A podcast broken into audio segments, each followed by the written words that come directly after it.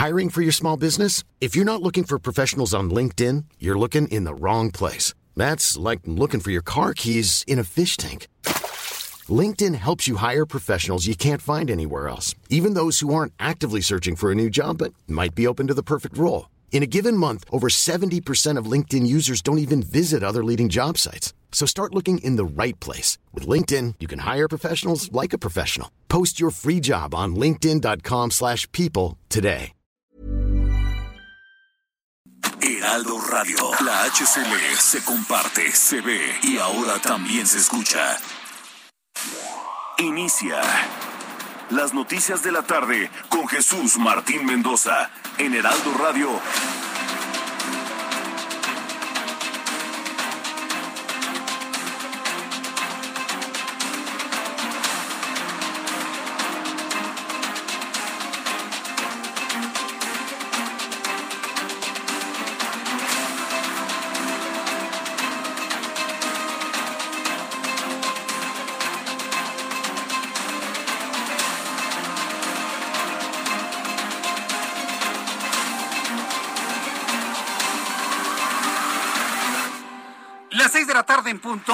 centro de la República Mexicana. Bienvenidos, muy buenas tardes. Iniciamos el Heraldo Radio de este viernes. Se nos acabó la semana, 14 de enero del año 2022.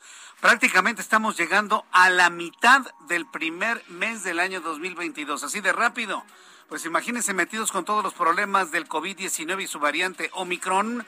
Súbale el volumen a su radio que le tengo la información más importante que se ha generado hasta este momento. En primer lugar, le quiero informar que contrario a lo que pensábamos pudiese ocurrir de una reducción, empezar una reducción en cuanto a contagios de COVID, pues no.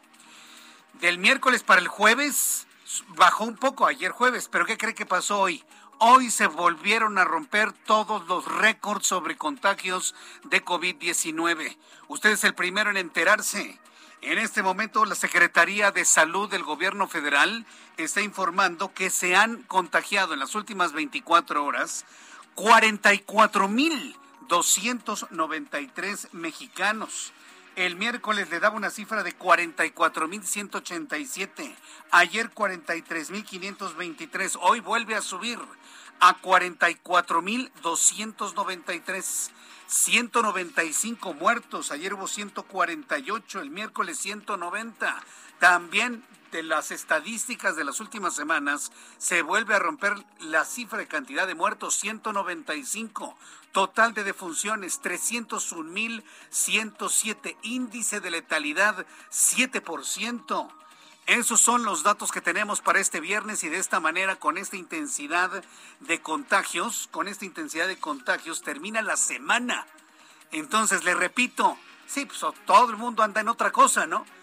Número de COVID, 44.293 contagiados en las últimas 24 horas. Le voy a tener todos los detalles más adelante aquí en el Heraldo Radio. Por supuesto sus opiniones, sus comentarios a través de YouTube, canal Jesús Martín MX, a través de Twitter, arroba Jesús Martín MX. Dígame usted qué piensa de la cantidad de contagios por la variante Omicron. Quisiera ver a los que decían que hay nada más hay 24 casos de Omicron en México. Me encantaría verlos ahora. Me encantaría verles su. No, ¿Para qué les ve el rostro, no? Ay, ¿se, ¿se acuerda? Nada más hay 24 casos de Omicron. Hoy hay 44.293 casos de coronavirus. Y si tomamos en cuenta la tendencia estadounidense de entre un 70 y 80% de Omicron, el porcentaje debe ser muy parecido para nuestro país. Le voy a tener más detalles más adelante aquí en el Heraldo Radio. Noticias desde Banamex. Nada más quiero aclararle una cosa. Ayer el presidente de la República hablaba de mexicanizar Banamex. Banamex es un banco mexicano, operado por mexicanos. Que el dueño era Citigroup o es todavía Citigroup es otra cosa. Pero el Banco Nacional de México es un banco mexicano desde siempre, operado por mexicanos. La gente que trabaja en Banamex son mexicanos, alimentan a familias mexicanas, sus hijos son mexicanos, van a escuelas mexicanas. Banamex es un banco mexicano, que no quede duda ante ello. Bueno, pues en esta desincorporación anunciada por Citigroup, Jane Fraser, directora global de Citigroup, informó este viernes en conferencia de prensa que el proceso de venta del Banco Nacional de México iniciará en el mes de marzo, es decir, en la primavera, finales de marzo. Así que bueno, pues estaremos ya viendo un anuncio de cómo se va a vender, si en partes o comunidad única financiera el Banco Nacional de México. Ya podemos hablar de esta, eh, disasociar el el nombre City y aunque el nombre comercial sigue siendo City Banamex, entendamos una parte City que se va de México y el Banco Nacional de México, que siempre ha sido mexicano que se queda, por supuesto, en nuestro país. Marzo se iniciará el proceso de venta del Banco Nacional de México. informo que el titular de la Unidad de Inteligencia Financiera, Pablo Gómez Álvarez, sugirió que la compra de Banamex operaría mejor con un banco mixto, teniendo la participación de socios capitalistas y de Estado mexicano. Después, Pablo Gómez aclaró, se trata de que el Banco Nacional de México se quede en manos de un inversionista mexicano que no tenga bancos eso pidió Pablo Gómez, así que los que levantaron la mano al principio automáticamente quedarían descartados por el planteamiento de Pablo Gómez. El titular de la Unidad de Inteligencia Financiera está planteando que sea un inversionista o un grupo de inversionistas nuevos en el juego financiero de nuestro país, que no tengan bancos. Yo creo que ese llamado debe estar sonando precisamente en la mente de muchas personas que posiblemente yo conozca. Así que bueno, pues es importante esta apreciación que hizo Pablo Gómez. Más adelante le voy a platicar sobre esto que dijo Pablo Gómez sobre la venta de Banamex. Le informo que la Comisión Federal para la Protección contra Riesgos Sanitarios aprobó el uso de emergencia del fármaco Paxlovid, antiviral específico contra COVID-19 desarrollado por Pfizer. Así que en México ya tenemos dos antivirales. Uno, Molnupiravir de Merck y ahora el Paxlovid de Pfizer. No se preocupe, no se los necesita aprender en este momento. A lo largo de todos los días, las siguientes semanas y meses, estaremos hablando de estos dos antivirales específicos contra coronavirus. Para usted que me acaba de sintonizar, le informo que se acaba de dar a conocer que se volvió a romper el récord de contagios en todo el tiempo de la pandemia. Para este viernes, para este viernes están anunciando otra vez una cifra, una cifra superior a los 44 mil casos. Le estoy informando que se han contagiado 44.293 mexicanos según datos de la Secretaría de Salud. Es el dato de hoy el dato correspondiente para el día de hoy. El Partido Acción Nacional señaló que la secretaria de Educación Pública, Delfina Gómez, debe renunciar a su cargo después de que el Tribunal Electoral del Poder Judicial de la Federación confirmó que aplicó retenciones salariales para beneficiar a su partido político, al Movimiento de Regeneración Nacional, por lo que demandó a la Fiscalía General de la República que se investigue este caso de corrupción en su tiempo en Texcoco en dentro del Movimiento de Regeneración Nacional. Le informo que la Asociación de Control de Armas de los Estados Unidos ha nombrado como hombre del año a Marcelo Ebrard. Marcelo Ebrard logra una importantísima conquista en imagen internacional. Ay, mira, no es ningún secreto, ¿no? Digo, todos vemos que Marcelo Ebrard quiere, quiere, quiere en 2024. Y uno de los asuntos que más le pueden beneficiar es tener una buena imagen internacional. Bueno, pues la Asociación de Control de Armas de los Estados Unidos lo ha nombrado Hombre del Año 2021 a Marcelo Ebrard Casaubón, secretario de Relaciones Exteriores, por su demanda contra los fabricantes de armas por comercio negligente. Lo que habría sido duramente criticado en un principio, hoy ha sido visto como una forma, dice la Asociación de Control de Armas, una forma novedosa de atacar el problema de la distribución de armas para causar ilícitos. La jefa de gobierno de la Ciudad de México, Claudia Sheinbaum, informó que la Ciudad de México se mantiene en semáforo epidemiológico verde. Le han pedido a la jefa de gobierno que cambie a amarillo, a naranja. Dice que no hay una evidencia científica para cambiar el semáforo y hoy que se anuncian 44 mil 293 casos, la Ciudad de México se mantiene en verde. Dice que el indicador se modifica cada dos semanas, sin embargo anunció que se prepara un nuevo método para medir índices de Omicron, pero no reveló más detalles sobre ello. También le informo en noticias importantes que han ocurrido. El, gobierno de Australia ha cancelado de manera definitiva hoy viernes la visa del tenista Novak Djokovic. El tenista ha quedado bajo custodia policial tras reunirse con funcionarios de inmigración. todo el esfuerzo que estaba haciendo Novak Djokovic de quedarse en Australia sin vacunarse y que habría sentado un precedente de justicia internacional para permitir el tránsito a hombres y mujeres sin vacuna, finalmente cayó por los suelos. Australia ha negado la visa a Novak Djokovic y tendrá que abandonar territorio australiano lo antes posible. Esta mañana se viralizó una transmisión en vivo de Julio César Chávez, hijo del gran campeón mexicano, desde su vehículo particular, en una escena, por decirlo, vergonzosa y que seguramente provocará una vez más el alejamiento y la furia de su padre. Ocurrido en Mazatlán, Sinaloa, se pelea con policías. Policías de Mazatlán le indican al Junior que descienda de su vehículo y le insinuaron que podría traer armas a bordo del vehículo. Como respuesta, el boxeador alegó con elemento. Este fue, más adelante le voy a presentar audios de lo que fue la pelea de Julio César Chávez Jr., del chiquito, que su papá no lo puede ver ni en pintura. Tienen una pésima relación y bueno, pues esta es una de las razones por las cuales tienen una pésima relación. Julio César Chávez Jr. no es, dicen los que saben de boxeo, ¿eh? Dicen los que saben de boxeo, Julio César Chávez Jr. no es ni la sombra de lo que fue su papá. Son las seis de la tarde con 10 minutos hora del centro de la República Mexicana. Continuamos con toda la información y vamos con nuestros compañeros reporteros urbanos, periodistas especializados en información de ciudad. Daniel Magaña, me da mucho gusto saludarte. ¿En dónde te ubicamos? Buenas tardes. ¿Qué tal Jesús Martínez? Muy buenas tardes. Pues información vehicular de la zona de la avenida Plutarco, Lías Calles, para las personas que se trasladan de la zona del eje 4 y se trasladan un poco más adelante hacia la zona del eje 6 sur. En este eje vial, en la incorporación al eje vial, tenemos carga vehicular. A partir de este punto, el avance es más constante para trasladarse hacia la zona del eje 8 sur en este tramo, ya la calzada Ermita y Zapalapa, de esta manera poder trasladarse hacia el oriente de la ciudad. Así que bueno, una tarde agradable en la zona oriente de la ciudad, únicamente con algunas complicaciones en esta incorporación hacia la zona de la calzada Ermita y Zapalapa. El reporte, Jesús Martín. Muy buena tarde. Muchas gracias por esta información, Daniel Magaña.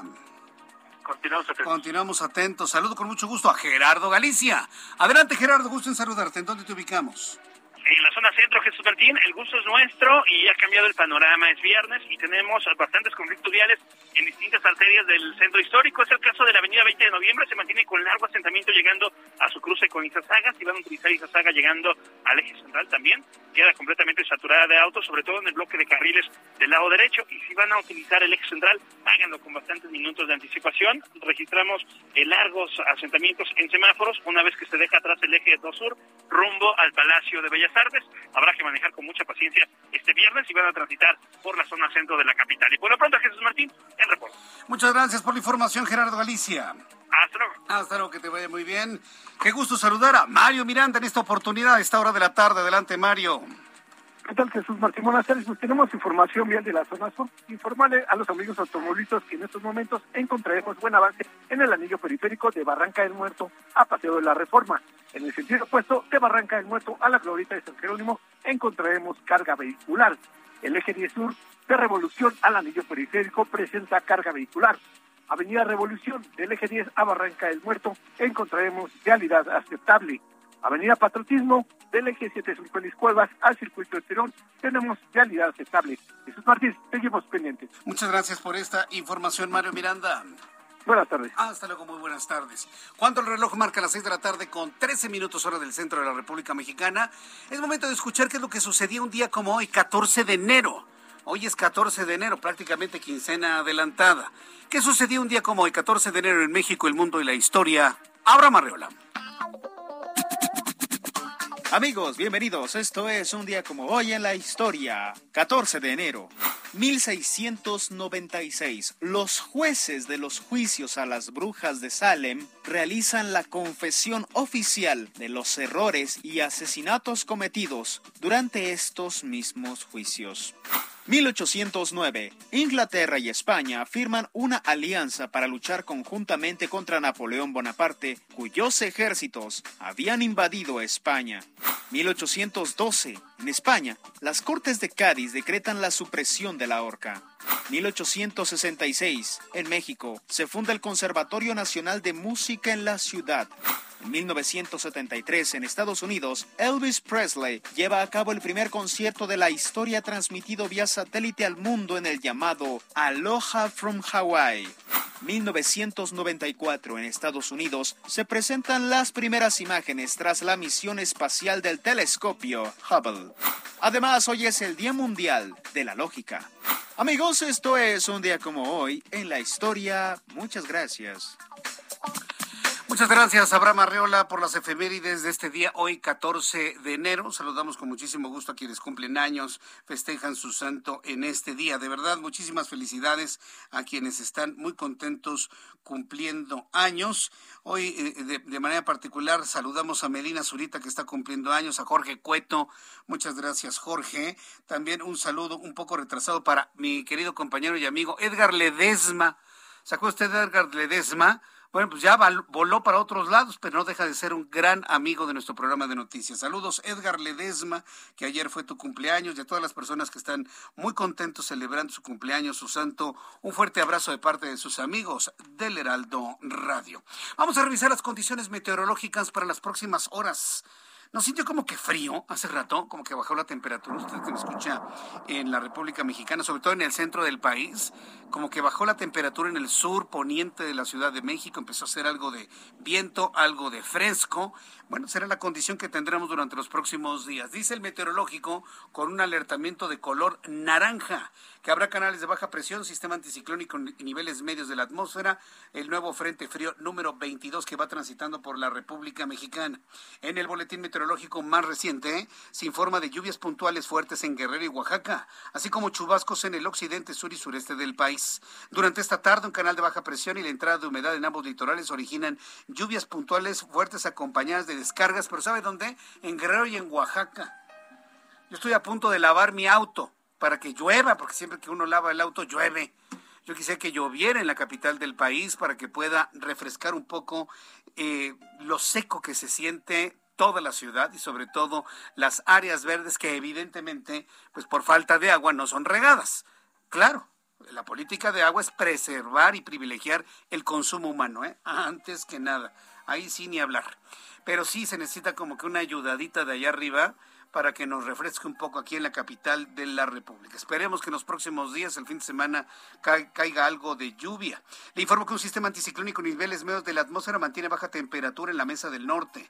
Durante esta noche se pronostica el ingreso de un nuevo frente frío, el número 22 de la temporada. Tendrá una masa de aire polar que lo acompañe, bajando la temperatura en todo el norte eh, occidente y centro de la República Mexicana para el arranque de la próxima semana. Entonces, con el Frente Frío número 2, 22 que ya viene entrando a la República Mexicana, pues le pronóstico días frescos con noches, madrugadas y amaneceres bastante frescos en gran parte de la República Mexicana. Pronóstico del tiempo en las siguientes ciudades, amigos, en Guadalajara, qué gusto saludarlos, temperatura mínima 7, máxima 28, en este momento 24. En Oaxaca, amigos que nos escuchan en Oaxaca, hay que ganas de volver estar allá en el estado de Oaxaca. Esperemos que pronto. Mínima 8, máxima 24, en este momento 17 en Mexicali. Mínima 13, máxima 26, 24 en este momento. Amigos de Culiacán, Sinaloa. Mínima 13, máxima 29, en este momento 27. Qué buena temperatura allá en Culiacán, Sinaloa. En Amecameca, cerca de los volcanes. Temperatura mínima 2 bajo cero. La máxima 10 grados, en este momento 6 grados. Qué frío está haciendo en Amecameca y aquí en la capital de la República. El termómetro en este momento nos muestra una temperatura de 18 grados, una mínima de 7 y la máxima para mañana 24 grados Celsius.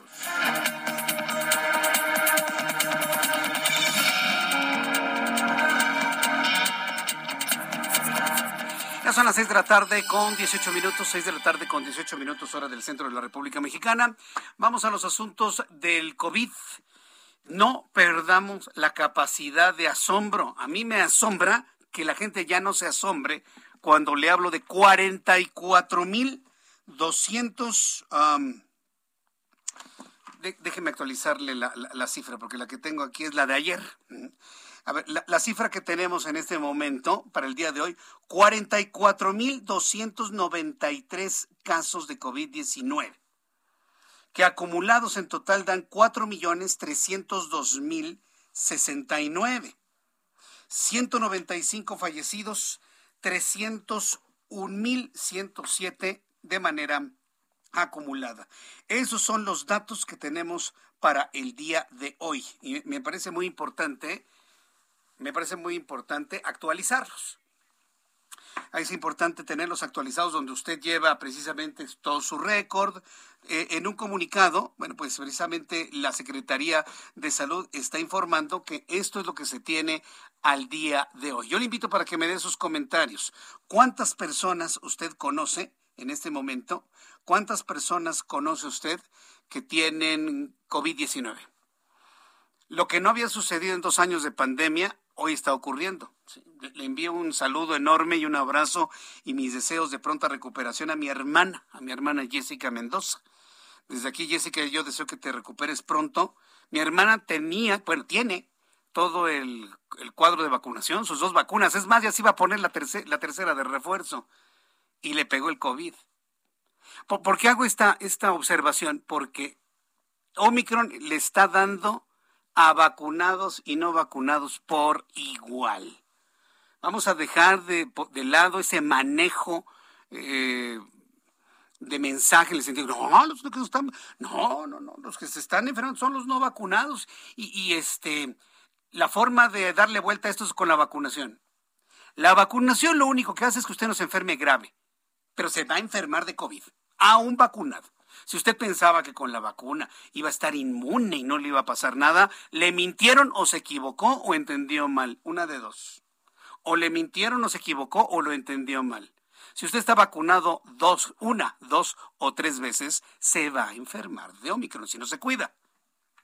La cual es la diferencia, que la enfermedad va a ser menos grave o va a ser una enfermedad que no lo lleve al hospital. Pero inclusive los vacunados se sienten del cocol, como decían las abuelitas. Se sienten muy mal. Frío, temblores, temperatura, dolor de cabeza, ronquera, moquera, eh, dolor de cuerpo, dolor de huesos, dolor articular. Se sienten muy mal y una debilidad profunda. Los vacunados. Ya, los no vacunados se han de sentir peor y algunos se van al hospital. Pero si alguien estaba pensando que el vacunarse lo iba a librar de enfermarse y hacer su vida de manera normal, se equivoca. O le mintieron o entendió mal. Tengo que decirlo en esos términos. Sí vacúnese con la idea de que la enfermedad no le pegue tan fuerte. Pero hoy tengamos eso en mente. ¿Para qué vacunarnos? Para no enfermarnos grave. No para que no se enferme, para no enfermarnos grave. Los vacunados se van a contagiar, tarde o temprano tarde o temprano. Digo, lo, tengo que decir así porque si no la gente sigue pensando, si no la gente sigue pensando que no le va a pasar nada a vacunados. Lamentablemente, tristemente, pues la vacuna no ha sido lo suficiente como para generar una inmunidad inmediata lo único que hace es que la sintomatología de su enfermedad sea menos grave. Es lo único que hace. A ver, para las personas que nos acaban de sintonizar, le repito los números. En últimas 24 horas se reportan 44.293 nuevos contagios de COVID-19 en México. La cifra más alta desde el inicio de la pandemia, con lo que suman 4.302.069 casos acumulados, de acuerdo con el comunicado técnico de la Secretaría de Salud. Además, se reportan 320 22.346 personas que presentan síntomas de la enfermedad en los últimos 14 días y que están en capacidad de contagiar. Dicha cifra también se ubica como un registro más elevado desde marzo de 2020, desde hace casi dos años.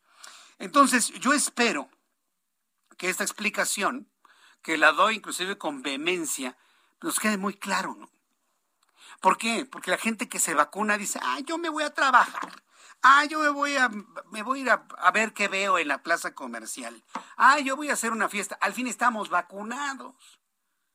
No sean, no sean, porque yo no me voy a incluir ahí, ¿eh? no sean irresponsables, por favor. Tienen que cuidarse. Si la gente se vacuna, tiene que cuidarse como si no estuviera vacunada. Así.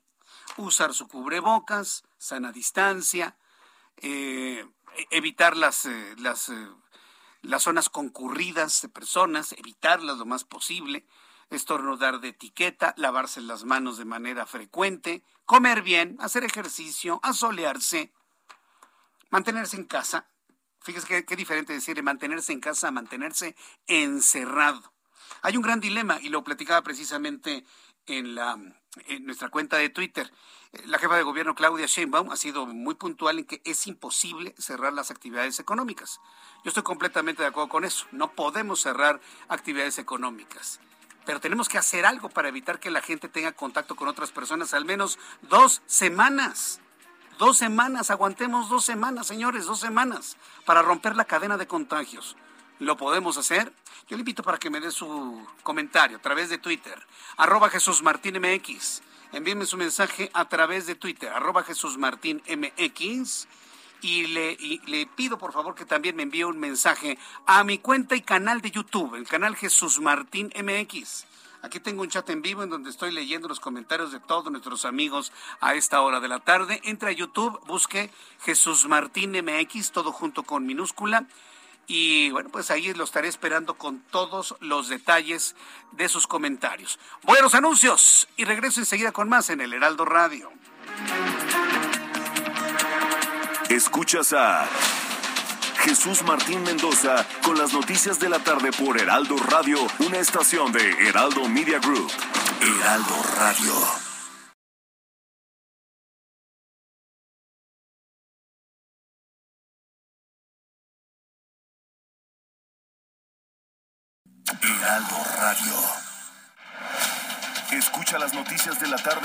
Jesús Martín Mendoza.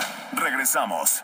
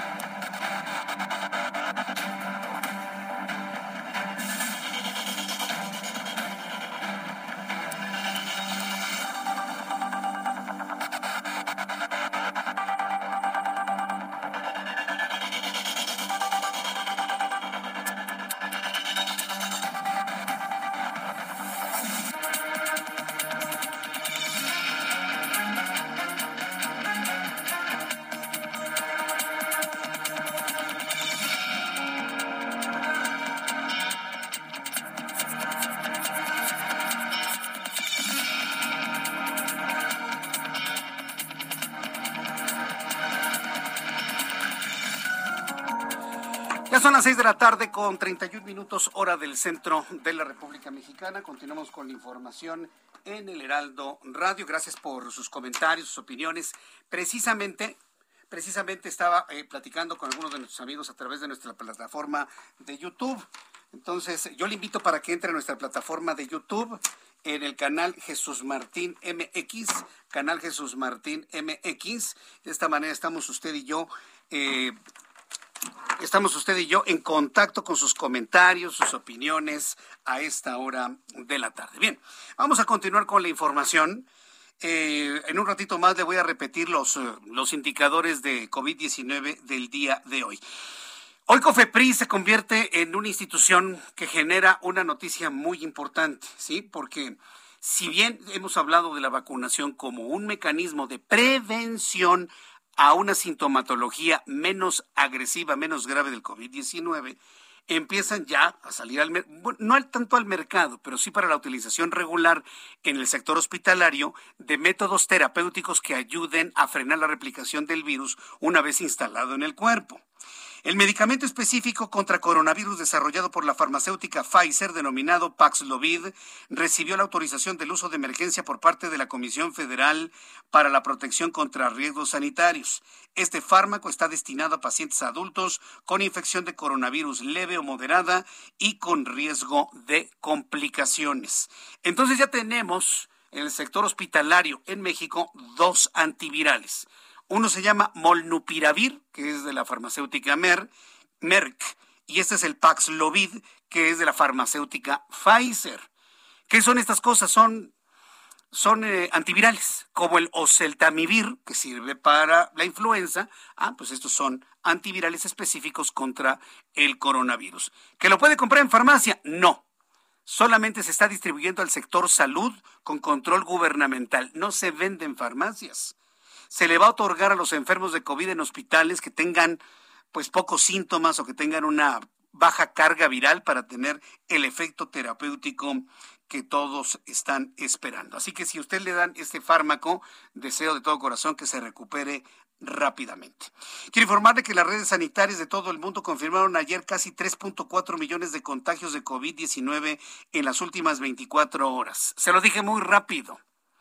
La Organización Mundial de la Salud anunció que en un solo día se están contagiando 3.4 millones de seres humanos en un día. No le estoy hablando de México, le estoy hablando de todo el mundo. 3.4 millones de seres humanos se están contagiando diariamente. Un nuevo récord diario en el momento en el que la variante Omicron ya es prácticamente dominante en todo el mundo, según los datos provisionales de la Organización Mundial de la Salud. ¿Cómo me encantaría ver el rostro de aquel que decía, en México nada más hay 24 casos de Omicron? ¿eh? ¿Cómo me encantaría ver su cara? En un mismo día se registraron los mismos nuevos positivos que se sumaron en los cuatro primeros meses de la pandemia y el acumulado en dos años asciende a 312 millones. Una cifra, dicen, totalmente conservadora. Por supuesto, podría ser tres veces mayor, ya que la Organización Mundial de la Salud cuenta con que muchos de los casos no han sido diagnosticados o notificados a las redes sanitarias. La Organización Mundial de la Salud insiste en que pese al predominio de casos no graves en la actual ola, no se debe subestimar la capacidad de Omicron de causar daños, ya que muchos sistemas sanitarios están sufriendo la presión por el aumento de las infecciones. Ve usted el dato. Un dato, dicen, muy conservador, 312 millones de seres humanos habrían contagiado de COVID. Si es una cifra conservadora, consideremos tres veces más el real. Esto nos lleva prácticamente a mil millones de seres humanos contagiados. ¿En qué tiempo? En dos años. ¿Cuántos son mil millones de seres humanos? La séptima parte de la humanidad. La séptima parte de la humanidad contagiada de COVID-19. Esto no se veía desde la, desde la peste negra, ¿eh? esto no se veía desde la pandemia de influenza a principios del siglo XX, ya por 1919 donde murieron estimaciones, porque no se tenían métodos de cálculo como los que tenemos ahora, donde murieron prácticamente 50 millones de seres humanos aproximadamente, tan solo en Europa, allá por el año 1919. No habíamos vivido algo así desde esos tiempos. ¿sí? Podría inclusive este, esta pandemia de coronavirus marcar la historia, marcar un punto de inflexión en toda la historia de la humanidad. Este así como la marcó la peste negra, así como la marcó la peste por influenza, la peste por coronavirus. Será vista en los libros de historia en el futuro. Claro, porque la, la humanidad va a prevalecer. No tengo la menor duda. La Secretaría de Salud realizó una modificación al tiempo de aislamiento en los enfermos de COVID-19 de 14 días establecidos a solo 7 días, porque de acuerdo con estudios la cepa Omicron se incuba en menor tiempo a diferencia de Delta y el virus original. Además aseguran que es más rápida la recuperación tras contraer esta mutación del virus. Ojalá. Toda la evidencia indica que así es, pero no debemos aflojar el paso, pienso yo, ¿eh? Hay que estar pensando que, ah, pues como, como no pasa nada con Omicron, con las siguientes variantes va a pasar menos, no lo sabemos. Si viene una variante, una mutación en el futuro, nadie le puede asegurar que sea igual o menor de agresiva. Podría ser lo más. Ojalá y no, ¿eh? Toco madera y como dicen por ahí, que mi boca se haga chicharrón. Yo espero que no tengamos una cepa, o una variante, mejor dicho, una variante más agresiva en los próximos meses. La Comisión Federal para la Protección contra Riesgos Sanitarios emitió una alerta por la comercialización de un medicamento falso que se vende como molnupiravir, el cual se emplea en el tratamiento para pacientes contagiados de COVID-19. Híjole, para eso somos re buenos en México, ¿ah? Potencia mundial para el engaño. Potencia mundial para la mentira, para el engaño, para el fraude. Ahí sí México está en los primeros lugares del mundo, tristemente. ¿eh? La COFEPRIS pidió a la población a no dejarse engañar por la venta de fármacos falsificados, en especial porque el molnupiravir requiere prescripción médica y su comercialización no está disponible en México. No es que esté prohibida, no está disponible, no hay molnupiravir en las farmacias. Tampoco lo hay del nuevo medicamento que le dije, mire, me estoy acostumbrando al nombre, Paxlovid, tampoco lo hay en las farmacias. Así que no vaya saliendo, no salga corriendo a la farmacia, ay, me damos no lo va a ver. Y si alguien le dice en un mercado, alguien le dice por ahí en, en la calle, se lo encuentra en una red social, es que la oligarquía, es que el nuevo orden mundial no quiere que nos curemos, pero aquí tenemos el monopiravir. Es una gran mentira. ¿eh? No haga caso usted de esos llamados, por favor. Es una gran mentira, hoy lo está advirtiendo los científicos del de COFEPRIS. Por favor, tenga usted mucho cuidado con ese tipo de falsificaciones, porque lo que puede pasar, en el mejor de los casos, que no le pase nada. Pero en el peor de los casos es que creyendo usted que está protegido, que no lo protege, porque no es preventivo, se enferme de coronavirus, no vaya usted al médico, se agrave en su casa y puede inclusive hasta perder la vida. Esa es la gravedad de un medicamento falso, que como no tiene efecto terapéutico, la enfermedad que usted tiene avanza, avanza, avanza y lo puede matar. La Secretaría de Salud de la capital de la República, a través de la Agencia de Protección Sanitaria GEPSA, informó que se han identificado nueve marcas de pruebas rápidas para detectar coronavirus COVID-19 que no están autorizadas por la COFEPRIS. Lo que nos faltaba, pruebas rápidas de coronavirus que son chafas que son marca patito, que están hechas en China y no funcionan.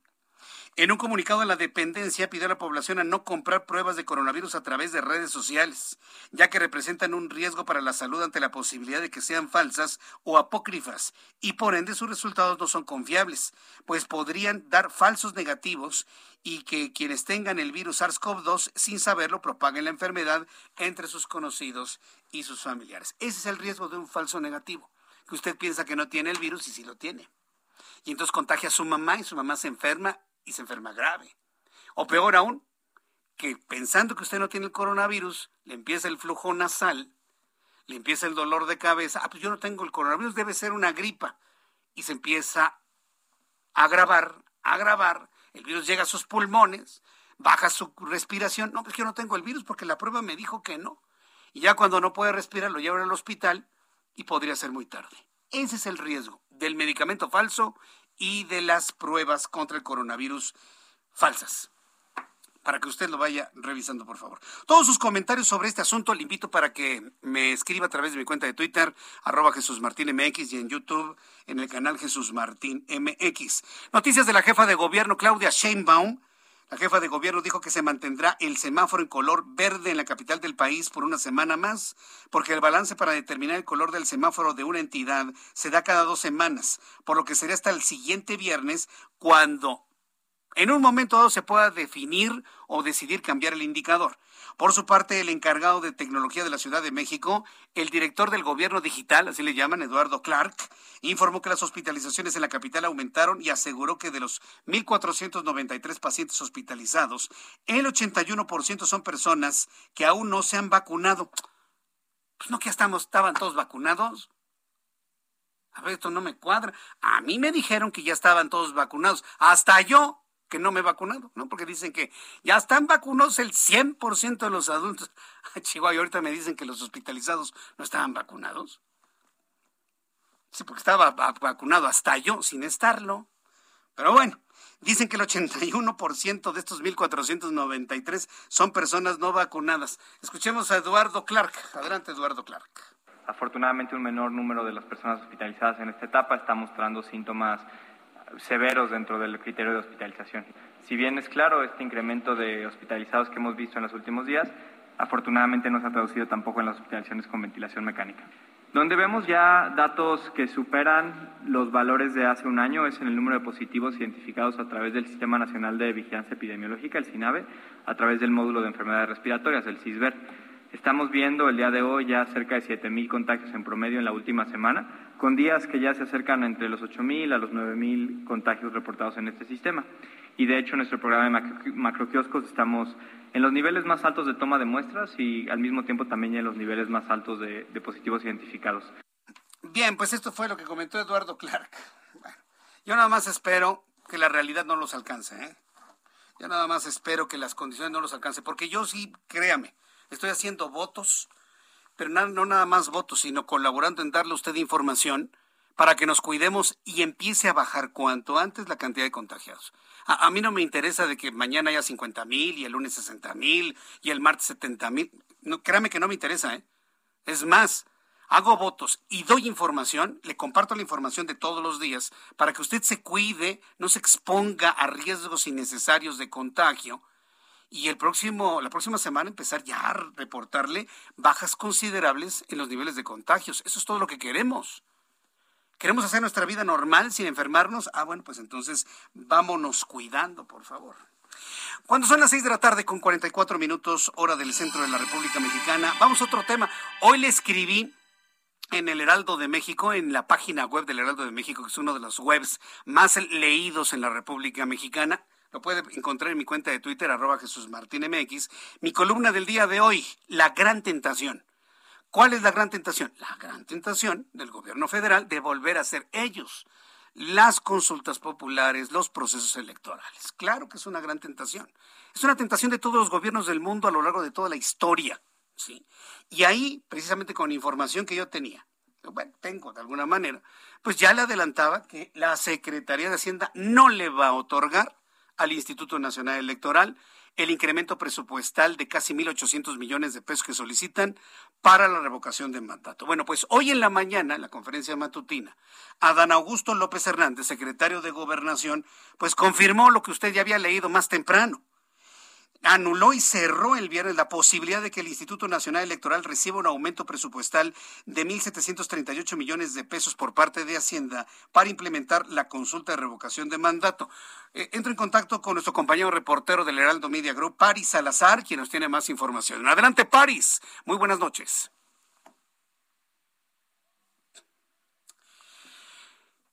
Mi compañero Paris Salazar estuvo muy atento de lo que se comentó durante la conferencia matutina y bueno, pues además de la obviedad de lo que estamos diciendo, había información que empezó a circular en el sentido de que no, que le van a cerrar la puerta al Instituto Nacional Electoral en su petición y tendrá que hacer la consulta con lo que tiene. San se acabó. Ya sea respuesta por lo comentado ayer por Lorenzo Córdoba o como sea, o sea como haya sido, el asunto es que ya le cerraron la puerta a la posibilidad de tener más recursos. Mire, por un lado, qué bien, porque no nos vamos a gastar más dinero en algo que realmente no tiene ningún sentido. Por ese lado yo sinceramente lo aplaudo, pero por otro lado se queda el INE con los dedos en la puerta. Va a tener que hacer una consulta con lo que tiene y hasta donde alcance. Paris Salazar, adelante, te escuchamos. Buenas tardes, Jesús Martín, amigas, amigos del Heraldo. El secretario de Gobernación, Adán Augusto López, reiteró que no existe margen para aumentar el presupuesto al Instituto Nacional Electoral para la organización de la consulta de revocación del mandato presidencial, porque se tendría que reducir el presupuesto para los programas sociales del gobierno federal. Afirmó que el gobierno del presidente López Obrador no pondrá en riesgo la entrega de los programas sociales a adultos mayores, la atención a niñas y niños con discapacidad, los programas Sembrando Vida, Jóvenes Construyendo el Futuro y otros, y que no se le va a entregar más presupuesto al Escuchemos al secretario Adán Augusto López.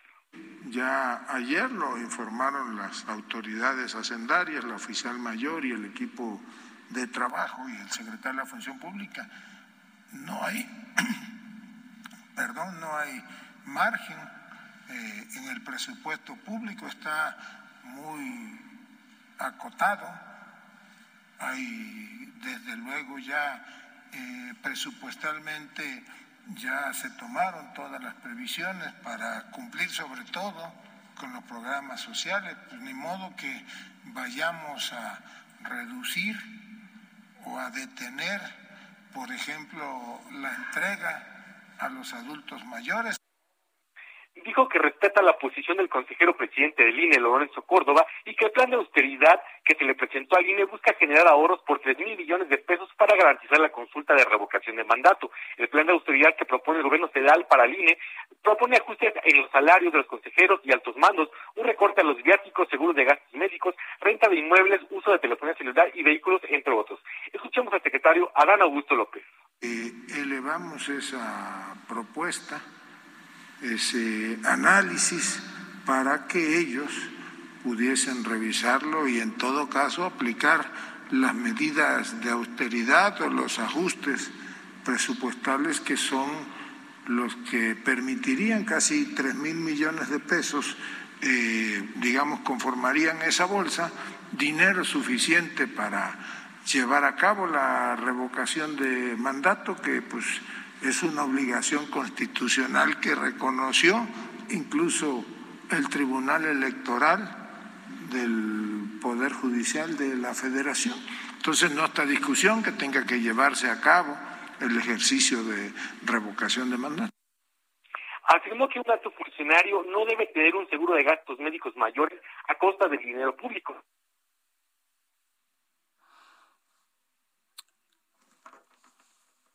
¿Se fue?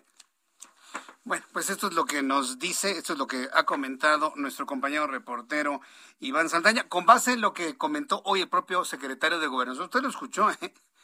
Más adelante, más adelante le voy a presentar lo que dijo sobre que los que él podría ser el candidato de Morena para ser presidente de México. ¿Usted qué opina de que Adán Augusto López sea presidente en 2024? Bueno, candidato de Morena. Dice que él no suda calenturas ajenas.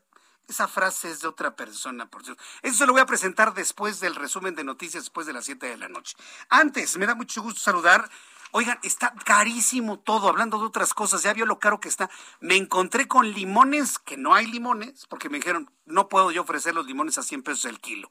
Ah, sí, me lo dijeron en una tienda de autoservicio. No vamos a ofrecer limón porque no lo podemos ofrecer a 100 pesos el kilo. 100 pesos el kilo los limones. ¿Saben qué? No compre limones. Eh. En la línea telefónica, Cuauhtémoc Rivera, presidente de la Alianza Nacional de Pequeños Comerciantes, a quien yo le agradezco estos minutos de comunicación. Cuauhtémoc Rivera, bienvenido. Buenas noches. Muy buenas noches. Te agradezco que me recibas en tu programa de poder charlar contigo y saludar a tu auditorio. ¿Por qué ha subido tanto los cítricos? Y hablemos de limón. México es un país limonero. Le ponemos limón a todo, al caldo, al arroz, a la carne. Le ponemos limón al limón. ¿Por qué ha subido tanto el limón? Bueno, eh, viendo bien introduces la conversación, el país es un país que consume mucho limón, mucho cítrico, particularmente limón. Eh, los limones se producen siete de diez limones que consumimos se producen en cuatro estados, fundamentalmente en Michoacán, Veracruz, Oaxaca y Colima. Esto, este año pasado eh, sufrimos, entre otras muchas desgracias, de fenómenos naturales como fueron ciclones y huracanes, que afectaron las cosechas de los cítricos, al igual que en el caso particular de Michoacán hubo una, una crisis sanitaria, eh, hay una mosca que se llama la mosca prieta, ataca al, limón, a los cítricos y los, este, los seca. Y de tal forma que el cultivo de limón, la cosecha de limón se vio afectada por desastres naturales y por cuestiones sanitarias. Agreguemos también el tema de la pandemia, que pues obviamente los jornaleros agrícolas son seres humanos con nombre y apellido que también se contraen o se enferman de COVID. Y un factor más, en esta zona, particularmente la situación está muy caliente, y eh, como ahí también se produce mucho el aguacate, este, atrae mucho a bandas de delincuentes que cobran piso o derecho de peaje para poder pasar los productos agrícolas a los distintos nodos de suministro y abasto de la, del país. Conclusión, son muchos los factores que están afectando ahorita. La, los costos de los productos de la categoría de frescos, que son frutas, legumbres y verduras, que están haciendo que se incrementen de una manera muy fuerte y tengamos una cuesta de enero muy difícil, muy inflacionada, con mucho incremento y lamentablemente pues este ya desde luego que trituró el aumento al salario mínimo que se acaba de pagar de 44 pesos y eh, sigue colocando contra la pared a las amas de casa que se truenan los dedos y no hayan que hacer porque como bien lo señalas, pues no se va a poder comprar un kilo de limón a 80, 90 pesos cuando precisamente el, año pasado estaban entre 18 y 20 pesos. O sea, se incrementaron más de un 180% el limón, igual que la naranja, igual que la papa, la cebolla, el aguacate. Prácticamente estamos hablando de que son muy pocos los productos que en este momento se han escapado de un aumento al arranque de este año que está pintando muy difícil y que la pandemia de Omicron, querámoslo o no, así sea de cinco días la incapacidad, de siete días o catorce, y lo cierto es que tiene azorrillada a toda la población nacional. Estamos realmente atemorizados con lo que está pasando. Yo entiendo lo que está pasando en estos primeros dos semanas del mes de enero, pero los aumentos de estos productos ya vienen desde antes, ¿eh? Y, se lo dice alguien que yo hago mi súper todos los días. Y todos los días he visto cómo suben los jitomates, la cebolla 70, 80 pesos el kilo, los, eh, las frutas, las verduras, vaya, hasta los nopales ya parecen eh, productos de lujo. Yo he visto que esto no, es de estas dos semanas, viene al menos de a mediados del año pasado. No, mucho más atrás. No, si lo vemos en, retrospectiva, yo hablaba ahorita del arranque de la cuesta enero, ah. bien lo dices, pero nosotros, bueno, como la Alianza Nacional de Pensiones Comerciantes, hacemos un monitoreo desde hace más de tres años, mes a mes, y el proceso inflacionario, desde que empezamos a hacer estas advertencias, desde que la autoridad misma decía que esto estaba bajo control, que no iba a subir de dos dígitos, que estaba menos de 3%, no. El año pasado cerramos la inflación con 7.45 la general anualizada y la subyacente, con más de un 12%. El consumo en el 2020 se cayó en un 30%. No, no, lo dices bien. La inflación viene desde atrás y se ha venido resintiendo de una manera muy fuerte y está golpeando mucho la capacidad alimenticia de las familias, poniendo mucha inseguridad en esto y desde luego obligando a, más de seis de hogares a empobrecer su alimentación. Pues eh, Cuauhtémoc Rivera, vamos a hacer algo. Lo voy a buscar la próxima semana para seguir platicando sobre esto. Vamos a hacer una revisión de cómo están los precios. Me comprometo yo a ir a, un mercado sobre ruedas, a un tianguis, a ver cómo están los precios que son normalmente de central de abasto, con un poquito más por el, transporte, y platicamos la próxima semana. Muchas gracias, Cuauhtémoc Rivera. Sí. Cuídense mucho, gracias a usted. Abrazo, que le vaya muy bien. Voy a los anuncios y regreso con un resumen. Escuchas a Jesús Martín Mendoza con las noticias de la tarde por Heraldo Radio, una estación de Heraldo Media Group. Heraldo Radio 98.5 FM, una estación de Heraldo Media Group, transmitiendo desde Avenida Insurgente Sur 1271, Torre Carrachi, con 100.000 watts de potencia radiada.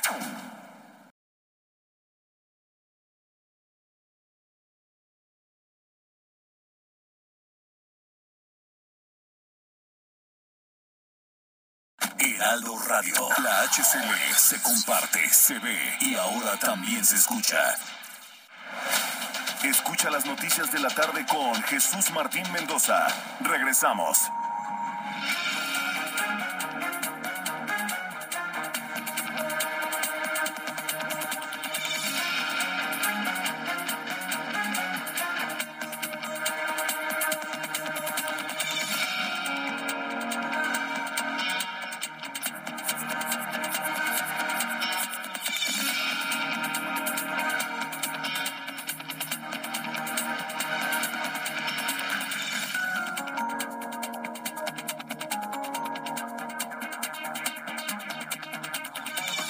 Son las 7 en punto, hora del centro de la República Mexicana. Le presento un resumen con las noticias más importantes en el Heraldo Radio.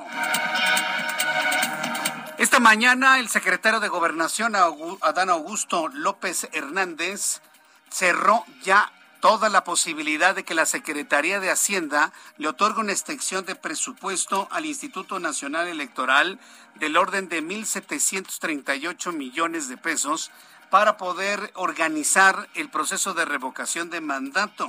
Aseguró el secretario de Hacienda en conferencia de prensa matutina, el secretario, eh, aseguró el secretario de Gobernación en la conferencia de prensa matutina que los presupuestos ya fueron cerrados y que ya todo fue entregado en tiempo y en forma y que no hay discusión sobre ese asunto. En más de este resumen de noticias, Cuauhtémoc Rivera, quien es el presidente de la Alianza Nacional de Pequeños Comerciantes, explicó en entrevista con el Heraldo Radio que entre fenómenos naturales como los huracanes, la pandemia de COVID-19 que afectó a los que cosechan productos frescos y el cobro por distribución y suministro de producto como el limón que realizan los grupos delictivos, causó un incremento en el mercado eh, eh, de mercancías agrícolas en nuestro país. Esto fue lo que reveló en el Heraldo Radio el cultivo de limón, la cosecha de limón se vio afectada por desastres naturales y por cuestiones sanitarias. Agreguemos también el tema de la pandemia, que pues, obviamente los jornaleros agrícolas son seres humanos con nombre y apellido que también se contraen o se enferman de COVID. Y un factor más, en esta zona, particularmente la situación está muy caliente y eh, como ahí también se produce mucho el aguacate, este, atrae mucho a bandas de delincuentes que cobran piso o derecho de peaje para poder pasar los productos agrícolas a los distintos modos de suministro de abasto del país. Imagínese ni gobernadores, ni presidentes municipales, ni gobierno federal pueden hacer nada por evitar este fenómeno del cobro de peaje para que los productores agrícolas puedan llevar su producto a las centrales de abasto. La Secretaría de Salud del Estado de Morelos reveló que modificará el semáforo epidemiológico a color amarillo por el alza de los contagios de COVID-19 en la entidad. Este cambio se adelantó una semana, por lo que el indicador cambiará a partir del lunes 17 de enero. Morelos está en color amarillo. Hace frontera con la Ciudad de México. Con el objetivo de salvaguardar el bienestar de los ciudadanos, expresó la Secretaría de Salud de Morelos. El presidente municipal de Monterrey, Luis Donaldo Colosio, dio positivo a COVID-19. Nuevamente se reporta estable y aislado en su casa. El presidente municipal de Monterrey asistirá a la mesa de colaboración metropolitana en la sala de rectoría del Instituto Tecnológico de Estudios Superiores de Monterrey y participará en una rueda de prensa posterior con el gobernador Samuel García. Sin embargo, la logística cambió de último momento tiene COVID-19 Luis Donaldo Colosio. Le informó que autoridades estatales de Ecatepec reportan el primer detenido por no usar el cubrebocas en la vía pública. De acuerdo con elementos de seguridad, el hombre se le informó que sería acreedor únicamente una sanción si se colocaba en ese momento una mascarilla, pero el sujeto los agredió, por lo que fue detenido y fue remitido al Ministerio Público. Le presenté las imágenes en el Heraldo Televisión, cómo lo sostenían al hombre que se negaba a colocarse la mascarilla. La Organización Mundial de la Salud recomendó dos nuevos tratamientos para tratar las infecciones por COVID-19 en los pacientes, el cual consiste en el empleo de baricitinib, que se utiliza normalmente en contra de la artritis, pero combinado con corticosteroides. Puede ayudar a mejorar cuadros graves de la enfermedad y el sotrovimab tratamiento que consiste en anticuerpos monoclonales que evitan la necesidad de hospitalización. Francia, uno de los países que más días mantuvo abiertas las escuelas durante la pandemia, vive este jueves una importante huelga de profesores cansados de la gestión gubernamental de la crisis sanitaria a tres meses de las elecciones presidenciales. Unas 77.500 personas se manifestaron en todo el país, 8.200 de ellos en la ciudad Luz, París, mientras el Ministerio del Interior registró 136 movilizaciones en todo el territorio francés. Son las noticias en resumen. Le invito para que siga con nosotros. Le saluda Jesús Martín Mendoza.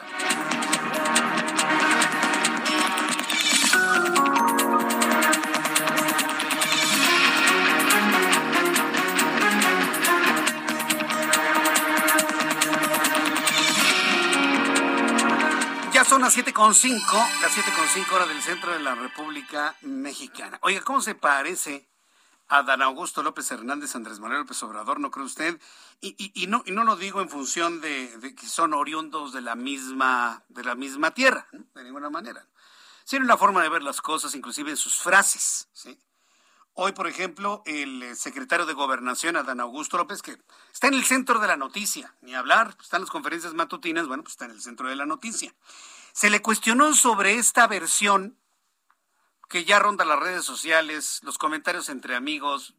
Yo en lo personal lo sé desde que entró como secretario de gobernación, que era el delfín del presidente de la República. Y entonces, ¿cómo?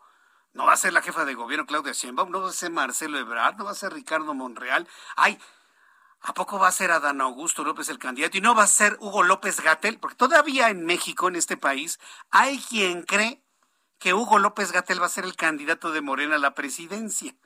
Y, yo le pongo así unas H's con unas A's, ¿no? Ah, ah, ah, pero, todo puede suceder, mire, con el, con el objeto de nada más fastidiar en una de esas, le dice a Gatel, vas y lo encumbran ¿eh? como candidato de Morena, del Movimiento de Regeneración Nacional. Todo es posible, todo es posible.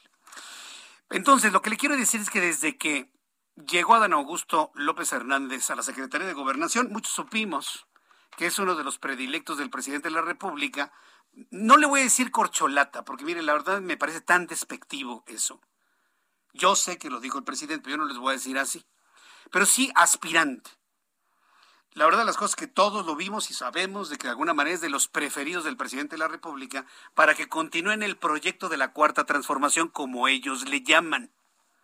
Pues hoy lo cuestionaron al secretario de Gobernación, algún reportero lo cuestionó, oiga, si va a ser usted el candidato de Morena a la presidencia de la República, fue cuestionado sobre esa candidatura Y el secretario de Gobernación dejó en claro que no suda calenturas ajenas. Por eso le decía lo de las frases, ¿no?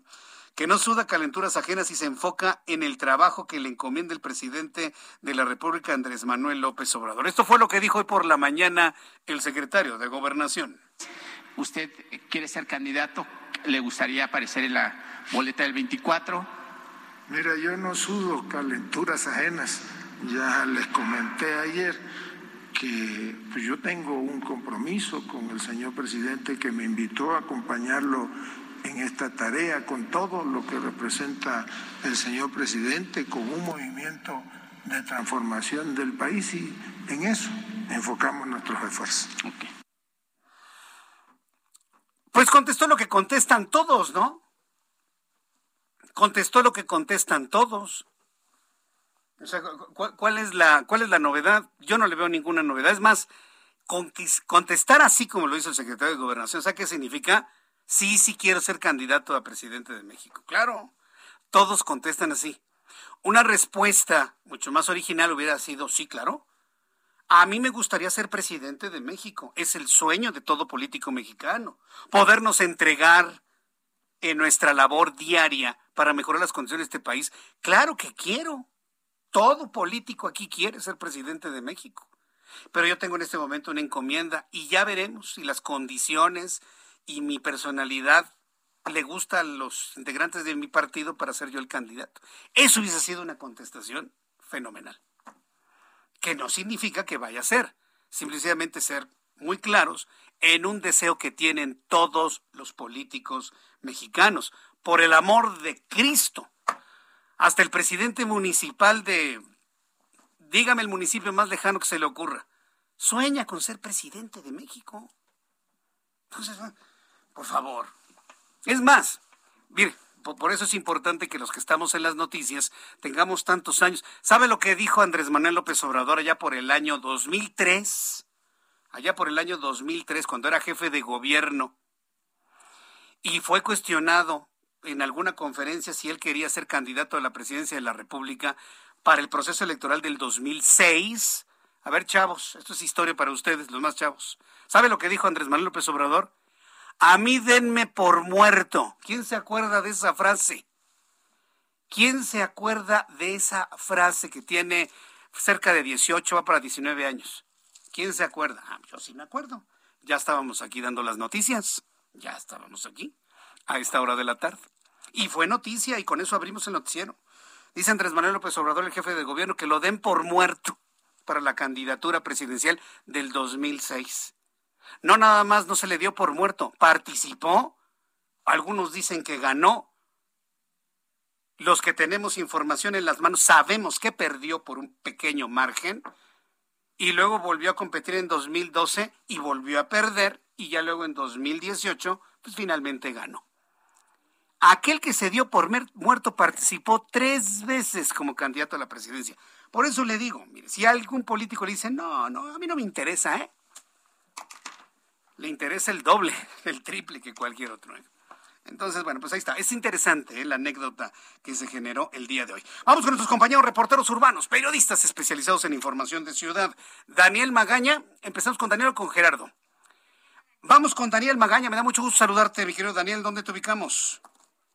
¿Qué Martín? Ahora con información vehicular de la zona del Anillo Periférico Sur, y es que se preguntarán a qué se deben estas complicaciones viales en dirección hacia la zona sur de la ciudad, quien se incorpora de insurgentes, quien eh, pues avanza también de la avenida Renato Leduc, y es que es un choque en los carriles centrales, ya están siendo atendidas las eh, personas eh, pues que resultaron lesionadas, ninguna de consideración, pero eso está pues generando estos conflictos en los carriles centrales, son dos vehículos particulares poco antes de pues llegar hacia la zona de la incorporación hacia prolongación división del norte, adelante del viaducto Tlalpan y esto es lo que está generando los problemas. Un poco más adelante ya el avance mejora en dirección de la zona de Cuemanco, las personas que también ingresan a través de, Miramontes hacia la zona de Villacuapa. El reporte de Jesús Martín.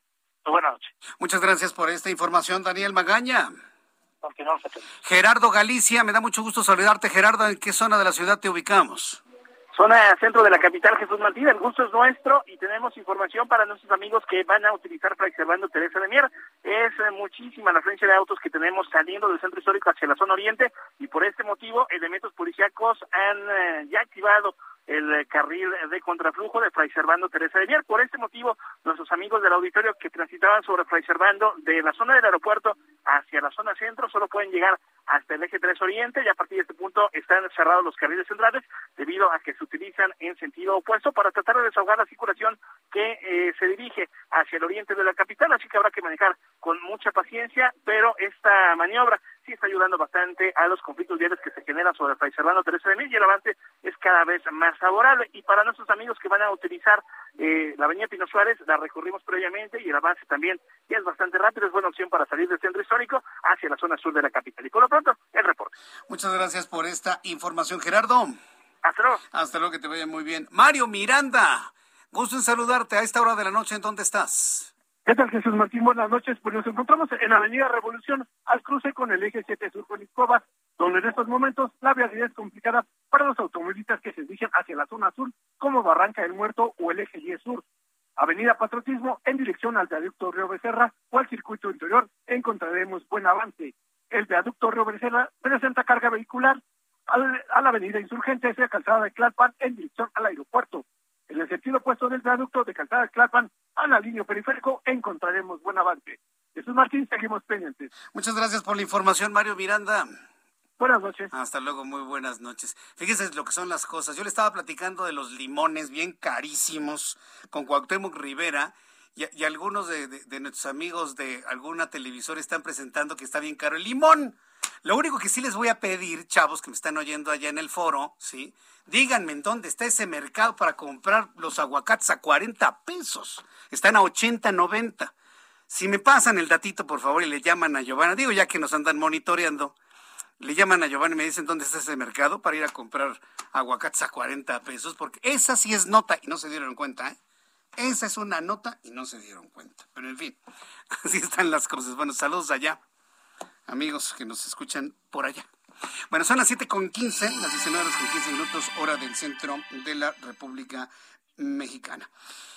Que se, le vino el mundo encima a la maestra Delfina Gómez, a la secretaria de Educación Pública. Finalmente, todo le cayó encima. Mire que yo en lo personal pienso, independientemente del trabajo que haya hecho allá en Texcoco como presidenta municipal, todo lo que se decía de ella, yo en lo personal vi cómo ha, tratado de hacer las cosas bien, muy bien la Secretaría de Educación Pública. Me consta porque lo he visto. Lo he visto de cerca. Eh, le dejó una silla muy grande Esteban Moctezuma Barragán, definitivamente, pero la maestra la supo llenar muy bien. ¿eh? Y empezó a coordinar muy bien las cosas. Y estaba, pues digamos, ya dándole vuelo a todas las actividades en la Secretaría de Educación Pública y dale que cae esta investigación que le genera una multa al Movimiento de Regeneración Nacional por 4.5 millones de pesos por haber sido beneficiario del desvío de cierto porcentaje de los sueldos de los trabajadores del municipio de Texcoco cuando ella era la presidenta municipal. Bueno, pues decirle que el Partido Acción Nacional señaló que la secretaria de Educación Pública, Delfina Gómez, debe renunciar el Partido Acción Nacional está pidiendo la renuncia de la secretaria de Educación Pública, Delfina Gómez, eh, a su cargo después de que el Tribunal Electoral del Poder Judicial de la Federación confirmó que aplicó retenciones salariales para beneficiar a su partido político, Morena, por lo que demandó que la Fiscalía General de la República investigue este claro caso de corrupción al interior de Morena. En un comunicado a nombre del presidente del PAN, Marco Cortés, el Partido Acción Nacional acusó que ha quedado demostrado que Delfina Gómez, Morena e incluso el presidente de la República son corruptos, cínicos, sinvergüenzas, dice Marco Cortés, pues usaron recursos públicos para llegar al poder, fue lo que comentó Marco Cortés, el líder nacional del PAN, del Partido Acción Nacional. Hasta este momento no hay reacciones por parte de Secretaría de Educación Pública en ese sentido, pero estaré buscando a Delfina Gómez la próxima semana para que, pues, nos comente, ¿no? ¿Qué, va a pasar, ¿no? Ante el trabajo que venía realizando en la Secretaría de Educación Pública, ¿qué es lo que va a suceder ahora? En otras noticias, cuando son las siete con 17, las siete con 17, la legisladora panista, la senadora Lili Telles, periodista, usted la conoce, Lili Telles, Aseguró que con el actual gobierno del presidente, aquel que robe en lugar de recibir una pena es premiado. Y para muestra un botón, Delfina dijo la diputada por las acusaciones, Delfina, dijo la diputada por las acusaciones del presidente contra quienes retienen salarios de los empleados y ahora el Tribunal Electoral del Poder Judicial de la Federación impone una demanda de 4.5 millones de pesos por parte del INE en contra de Morena por la retención de los salarios para financiamiento de las campañas políticas en Texcoco cuando la titular hoy de la CEP, Delfina Gómez, era la alcaldesa. Entonces ahí están los comentarios ¿no? de Lili Telles que asegura que lejos de una sanción, quienes incurren en este tipo de acciones son premiados. ¿Usted qué piensa? Yo le invito para que me escriba a través de mi cuenta de Twitter, arroba Jesús Martín MX, y a través de YouTube, Jesús Martín MX. Muchas gracias, Iván Hernández. Gracias por escribirme a través de YouTube. Me dice, pregunta, estimado Jesús Martín, ¿no se supone la revocación de mandato sería efectiva a partir del siguiente sexenio? En otras palabras, lo de AMLO es mero circo. Efectivamente. Efectivamente, y te voy a platicar por qué, inclusive te lo comenté en una de las columnas de estas semanas, la anterior o la, o la anterior, no recuerdo, pero lo platicábamos en una de mis columnas en Ojos que sí ven. No tiene ningún sentido la revocación de mandato, ¿sí? Porque el principio constitucional de la, no, de la irretroactividad de la ley le daría protección al presidente de la República. La ley de revocación de mandato apenas se aprobó, apenas, aunque está constitucional, la ley ¿sí? Todo, todo el ordenamiento secundario se aprobó apenas hace un año. Ya era presidente de la República Andrés Manuel López Obrador. ¿Qué significa esto? Que si vamos a la revocación de mandato, pensemos en el caso muy, muy hipotético que participe el 47% del padrón, del 42% del padrón electoral, y que sea una participación millonaria de millones de personas. Y la mayoría de los mexicanos decidimos que el presidente se vaya que le revoquen el mandato por pérdida de confianza. El presidente no se va, porque se acoge al precepto constitucional de la, no, de la irretroactividad de la ley. Ninguna ley puede aplicarse en perjuicio de nadie, de manera retroactiva, en perjuicio de nadie. Esta ley, si le perjudica el resultado, no se lo pueden aplicar. Es un principio constitucional. Por lo tanto, esta revocación de mandato funcionaría para el siguiente presidente de la República. Y en el otro caso, pues si todo el mundo dice que se quede, pues se queda, ¿no? Y entonces ya no le llamarían revocación, le llamarían ratificación.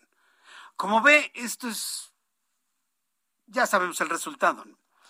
Va a participar entre el 4 y el 5% del padrón, se lo puedo asegurar, entre el 4 y el 5%.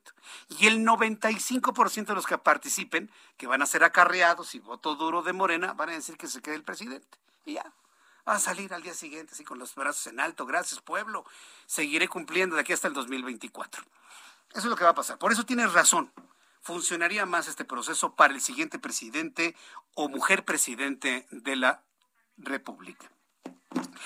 Cuando son las 7.20, las 7.20 horas del centro de la República Mexicana, tengo comunicación con Mario Sánchez Soledad, él es dirigente de la Coparmex en Ciudad Juárez. Sucede que allá los empresarios en Ciudad Juárez eh, exigen una mayor coordinación a las autoridades para frenar la violencia. A propósito de lo que hemos informado sucedió en Ciudad Juárez.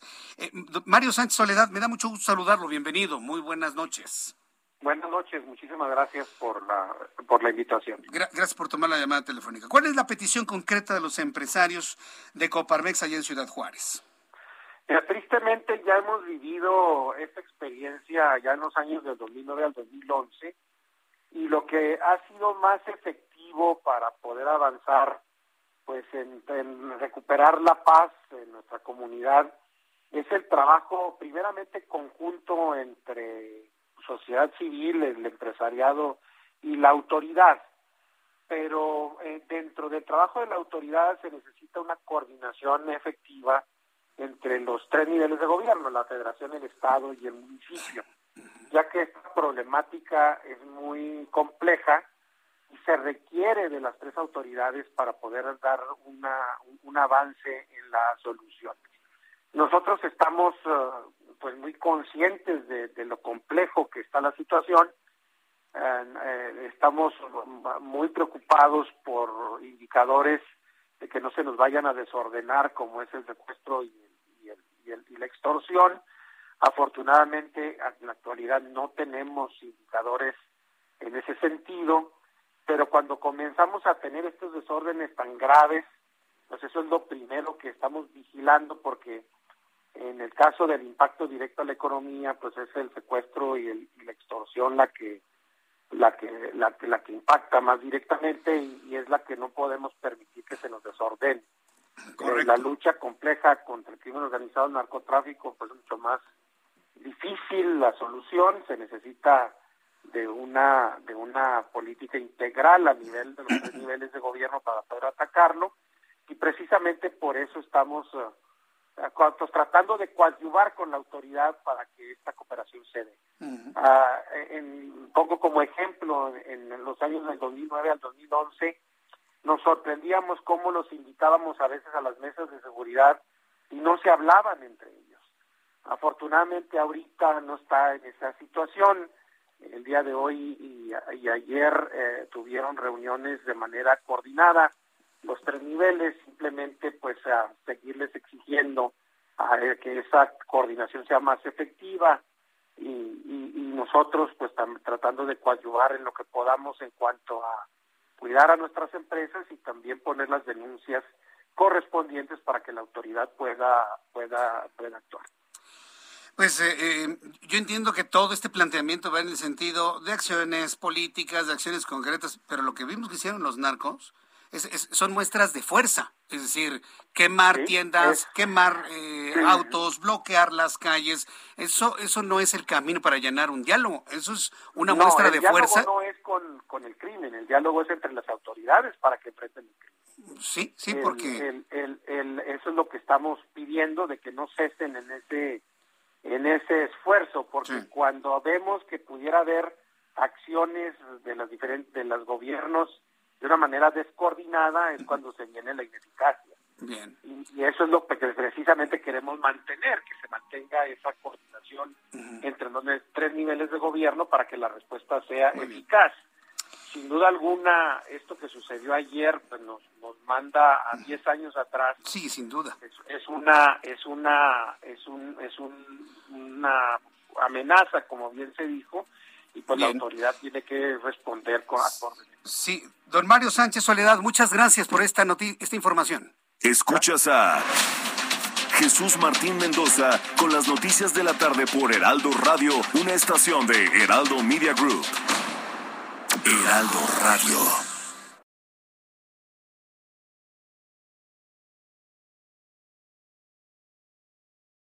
Heraldo Radio. Escucha las noticias de la tarde con Jesús Martín Mendoza. Regresamos.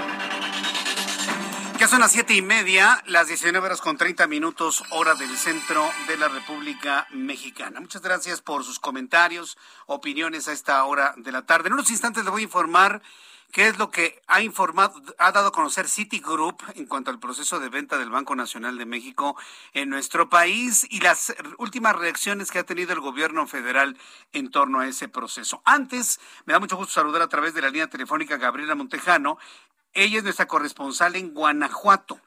En unos instantes nos va a informar que ha concluido el juicio en contra del Marro por el delito de secuestro allá en Guanajuato. Vaya, y la pena que enfrentaría sería pues prácticamente el resto de su vida encerrado, pues prácticamente encerrado. En unos instantes tengo comunicación con Gabriela Montejano. Para las personas que nos acaban de sintonizar, le voy a dar a conocer los números de COVID-19 el día de hoy. Se volvió a romper el récord de contagios. A ver, señores, por favor, no perdamos la capacidad de asombro.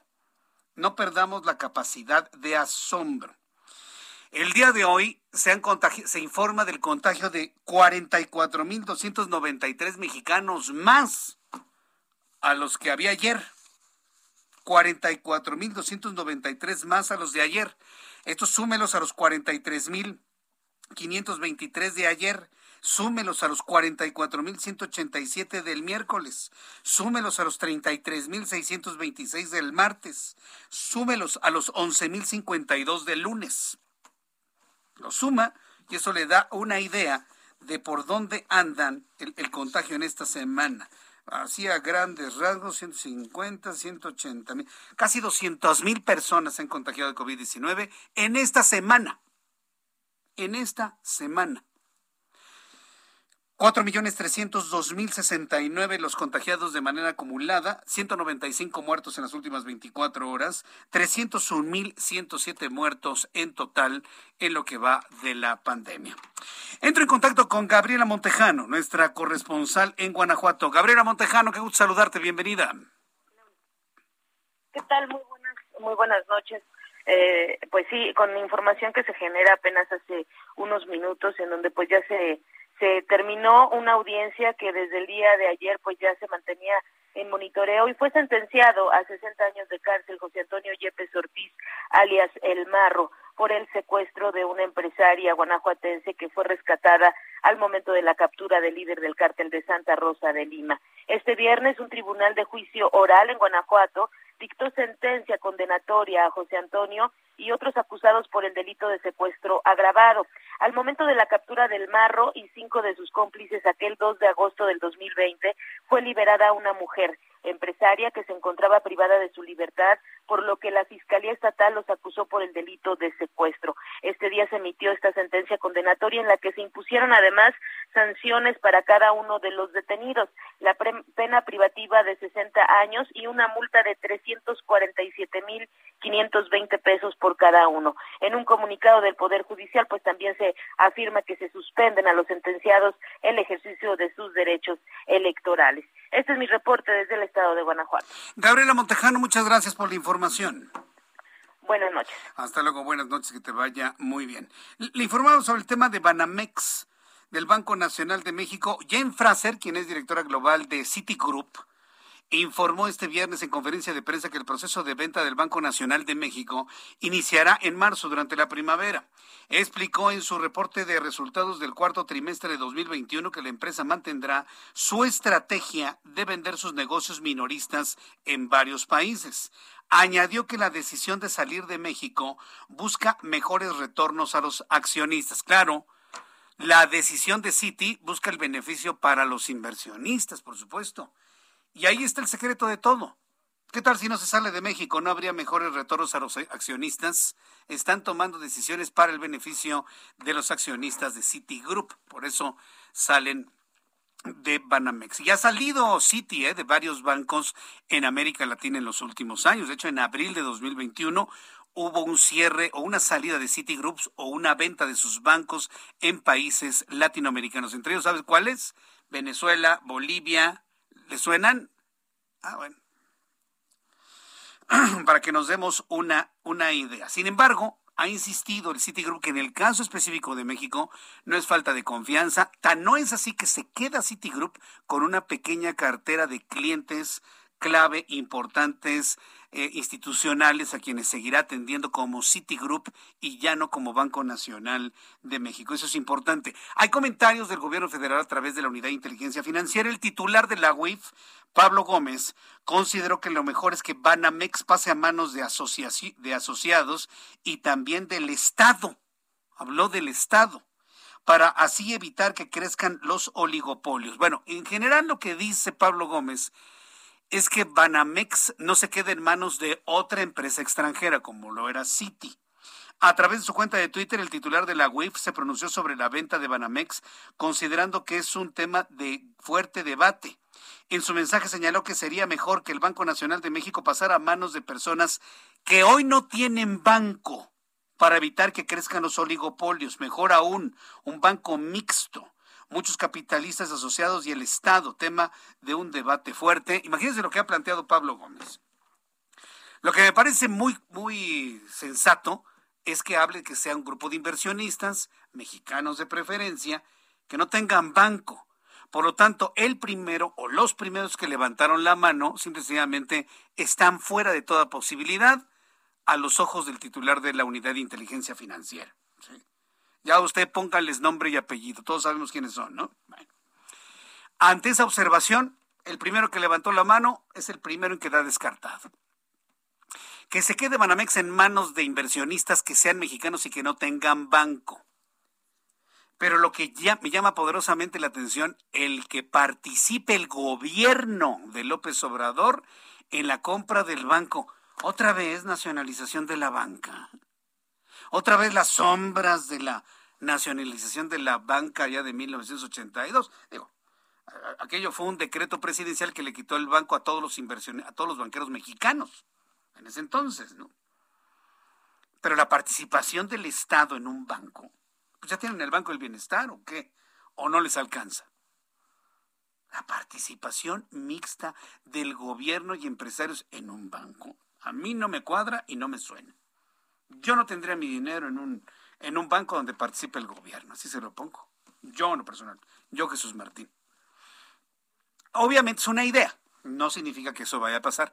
Obviamente es una idea. Y yo lo que sí le puedo decir es que hay postores internacionales con más posibilidad de una capitalización inmediata a Citigroup por la venta de esta institución financiera que en México. Es muy probable que se quede en manos de algún corporativo neoyorquino.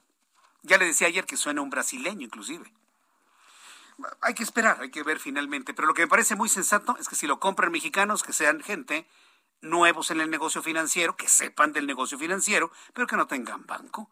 Y ahí sí podemos encontrar a muchos. Y muy honestos, por cierto. ¿eh? Muy honestos, por cierto.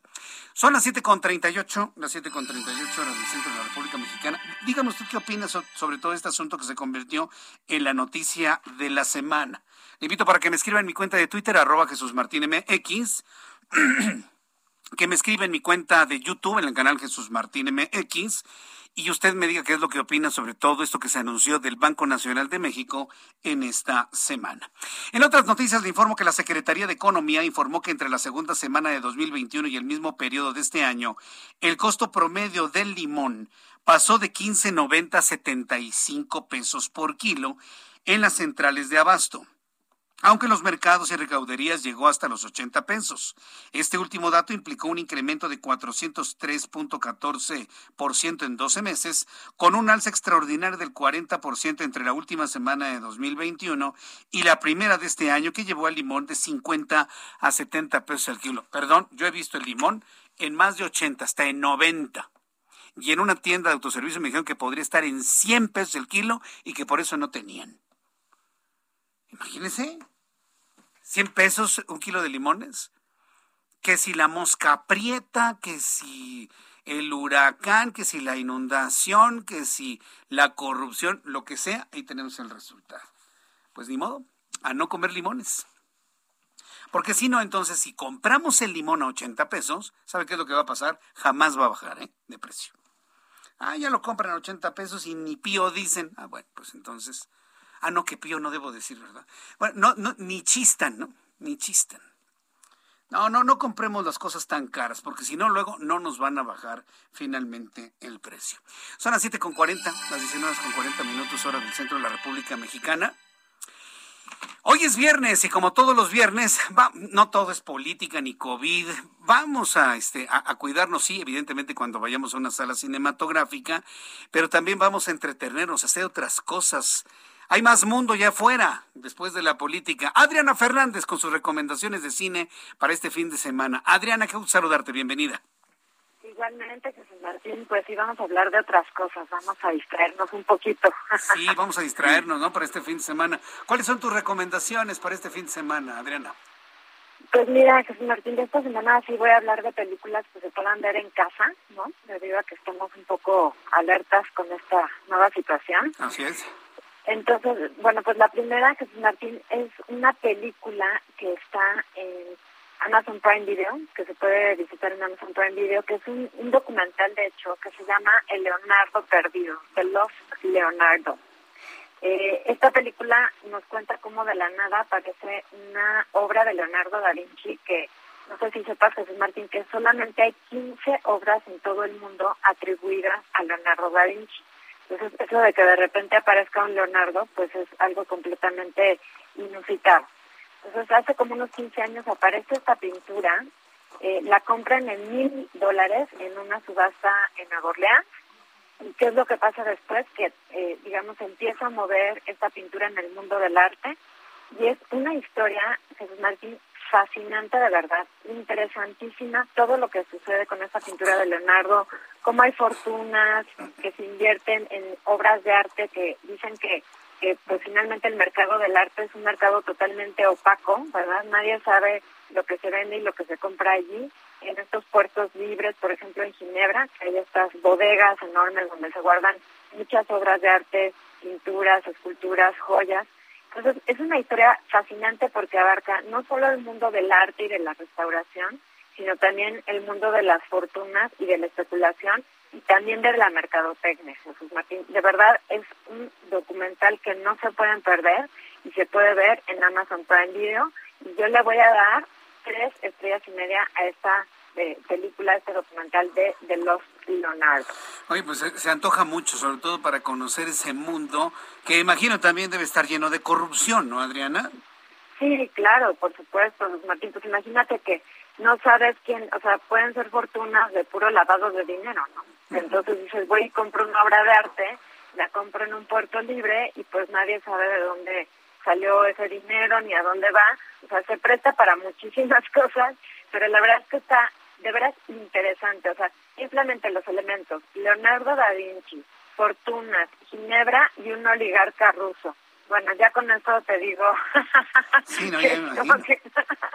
es algo súper, de verdad, fascinante, interesantísimo. A ti te va a encantar, yo creo, este documental de, de los Leonardo, Leonardo Perdido. Pues muy bien, pues a ver entonces en la plataforma de Amazon Prime. Segunda recomendación para este fin de semana, Adrián. La segunda recomendación, Jesús Martín, es una película que de hecho está como pues eh, puntera quizá para ganar el Oscar a Mejor Película Extranjera en los Oscars. Eh, esperemos que sea escogida, que es Noche de Fuego. Jesús Martín es una película mexicana que se puede ver en Netflix y que nos lleva a los altos de Jalisco a una situación verdaderamente impresionante eh, sobre niñas, ¿verdad? Que las deben de, les deben de cortar el pelo, las deben de vestir de hombre, porque de lo contrario son secuestradas, son secuestradas por el narco. Entonces, es una película verdaderamente pasmosa, porque pues es una realidad de algo que sucede en nuestro país, y como toda una comunidad pues es engullida, ¿verdad? Como un eslabón más del crimen organizado, donde pues no te queda más que cooperar o, o pues vértelas con estas personajes, ¿no? Pero fíjate que algo que tiene Jesús Martín, esta película dirigida por Tatiana Hueso, es que no es melodramática, o sea, no es así como de violines y telenovelas, es muy sobria en su retrato. Las actuaciones de las niñas son de verdad impresionantes, o sea, al grado que parece casi un documental. Es una gran película, es un tema muy importante y a mí, pues, no, no es que salgas así como que súper de buen humor después de verla, pero realmente es una muy buena película. O sea, tampoco es una sordidez horrible, ¿no? Porque también hay muchos cineastas que como que se regodean en ese tipo de, de situaciones. Es simplemente un retrato sobrio pero contundente de una situación que sucede en México. Noche de Fuego y se puede ver en Netflix de Tatiana Hueso y pues está ahí representando a México para ver si nos llevamos un Oscar a película extranjera, Martín, como lo hicimos con Roma. Entonces, la, recuérdame el nombre de la película. Noche de Fuego, Noche de Fuego, Jesús Martín, y le voy a dar tres estrellas. Está en Netflix. Noche, de, fuego, En Netflix y tres estrellas. Bueno, pues me, parece magnífico esas recomendaciones para este fin de semana y, te agradezco mucho que nos des unas recomendaciones que podamos ver en casa debido al incremento de contagios de COVID. Nadie quiere enfermarse, aunque nos digan que es muy segura las salas y no lo dudo que así lo sean. Las salas podrán ser seguras, pero la gente, pues quién sabe, ¿no? Exacto, Jesús Martín. Sí, la verdad es que creo que ahorita sí estamos en una ola especialmente contagiosa entonces, pues no está de más cuidarnos. Y te quería decir, Jesús Martín, que ya casi termino Cobra Kai. ah, ya casi terminas Cobra Kai. Eh, la, cuarta. Ya casi. la cuarta temporada. La cuarta temporada. Lo platicamos la próxima semana. ¿Qué, ¿En qué capítulo vas? ¿En el 7? ¿En el 8? Estoy en el 7. En, el 7. El 8 te va a encantar. Bueno. Estamos en comunicación. Adri. Tu, tu cuenta de Twitter, por favor. Sí, claro que sí, es arroba Adriana99, arroba Adriana99. Aquí me pueden escribir, hacer preguntas con muchísimo gusto. Y te deseo, Jesús Martín, un cinematográfico y muy sano fin de semana. Muchas gracias, Adri. Que te vaya muy bien. Gracias. Hasta pronto. Es Adriana Fernández, nuestra especialista en cine. Son las 7.47. Momento de presentarte toda la información de economía y finanzas con Héctor Vieira. La Bolsa Mexicana de Valores cerró la sesión de este viernes con un retroceso del 0.34%, equivalente a 185.53 puntos, con lo que el índice de precios y cotizaciones, su principal indicador, se ubicó en 53.744.92 unidades. En Estados Unidos, Wall Street cerró con balance mixto luego de que el Dow Jones retrocedió 201.81 puntos para quedarse en 35.911.81 unidades. Por el contrario, el Standard Poor's avanzó 3.82 puntos, que lo colocó en 4.000 662.85 unidades. En tanto, el Nasdaq sumó 86.94 puntos para quedarse en 14.893.75 unidades. En el mercado cambiario, el peso mexicano se depreció 0.28% frente al dólar estadounidense, al cotizarse en 20 pesos con 9 centavos a la compra y en 20 pesos con 51 centavos a la venta en ventanilla. El euro, por su parte, se cotizó en 22 pesos con 70 centavos a la compra y 23 pesos con 18 centavos a la venta. El Instituto Mexicano de Ejecutivos de Finanzas recortó su estimación de crecimiento para la economía mexicana durante 2022, al pasar del 2.9% anticipado en diciembre de 2021 al 2.7%. Esto en línea con los recortes que han hecho otras instituciones como la CEPAL, la OCDE e incluso el Banco de México. La directora ejecutiva de Citigroup, Jane Fraser, anunció que el proceso de venta de Banamex podría iniciar durante la primavera, mientras que su separación dentro de la firma se realizará de manera inmediata a fin de reflejar contablemente la nueva estructura que tendrá la institución estadounidense. La Comisión Nacional para la Protección y Defensa de los Usuarios de Servicios Financieros reiteró a los clientes de Citibanamex que durante su proceso de venta podrán seguir realizando sus operaciones de manera habitual y anunció que vigilará que sus productos como tarjetas de crédito o préstamos no sean alterados o pierdan su calidad. La automotriz estadounidense Ford alcanzó un máximo histórico en su valor de mercado al superar los 102 mil millones de dólares, gracias al aumento del valor de sus acciones que en el último mes han ganado un 25% y que la colocan por encima de su rival General Motors, cuyo valor oscila en los 88 mil 610 millones de dólares.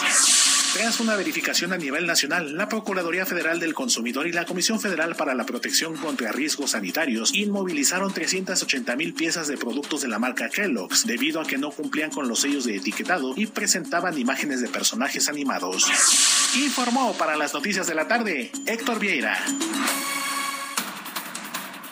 Deportes. Con nuestro compañero Roberto San Germán, que nos tiene toda la información de los deportes. Mi querido Roberto, quiero saludarte, bienvenido, buenas noches. Buenas noches, mi querido Jesús Martín, y buenas noches a la gente que nos sintoniza. Pues sí, platicando de un tema que salió a la luz y tiene que ver con el hijo del gran campeón Julio César Chávez, ese Julio César Chávez Carrasco, que es el junior, y que sigue dando de qué hablar. Eh, hasta su mujer ya habló en algún momento de que este hombre está mal y pues resulta que aparece un video en las redes sociales en donde este hombre está hablando de que lo agarraron ahí en Mazatlán, saliendo de unas galerías, estos malls famosos, y que pues el hombre lo querían bajar de su coche porque presuntamente traía una arma. ¿Qué te parece? Escuchamos el audio de lo que dice Julio César Chávez Jr. A ver. Está mal, señor, está mal. Vengo a levantarme de mi casa, señor, para que usted me agarre. No, no voy a ir, señor. Sí, me, está, me está atravesando el carro, oiga. ¿Por qué, me va a ¿Por qué me va a bajar si yo no he hecho nada? Vengo de mi casa a dormir, señor. No, no va a platicar, señor. Atravesando el carro, no va a platicar. Yo soy un hu- ¿No me conoce o qué? Oiga, ¿puedo hablar con, con, quien sea hablo yo, oiga, señor? No, ¿cómo- ¿va a platicar? ¿Con- Que me vaya a platicar, ¿cómo ve? Aquí en Galerías, güey, en la pura esquina. En Galerías, güey, en la pura esquina. Mira los planos. Del centro y del... No, yo pensé que me regalaban, pero no tengo normal, yo normal, yo no tengo nada. No te bajas... No me importa lo que digan. Tú- tú- él sabe que no. Entonces, haz las cosas bien. No lo voy a hacer. No, yo no tengo nada. Yo no tengo, pro- yo no tengo problemas. Usted viene, usted viene, escúcheme. Escúcheme, Usted viene, señor, ya, ya este, con, con una, con una decisión que, que no está bien tomada, porque yo vengo de recién levantado. Yo me voy, me voy levantando. A usted le dijeron una, una mentira, no sé quién, si mi papá o alguien. Tome aquí, mire, mentalmente, mentalmente usted puede ver, señor. Yo me porto bien, no ando con nadie más. Qué barbaridad, qué escándalo hizo este hombre, ¿eh? No, bueno, pues ahí tiene un problema metiendo ya también al papá, trae dimes y diretes con el papá, eh, también se puso a hablar del Canelo, eh, salió Alfonso de Nigri diciendo, desmintiendo que lo habían tratado de agarrar a este hombre, porque este hombre se puso medio loco con los policías, le decían que él traía un arma, que tenía aportación de armas, que lo querían revisar, que lo tenían que llevar así que digamos a la delegación.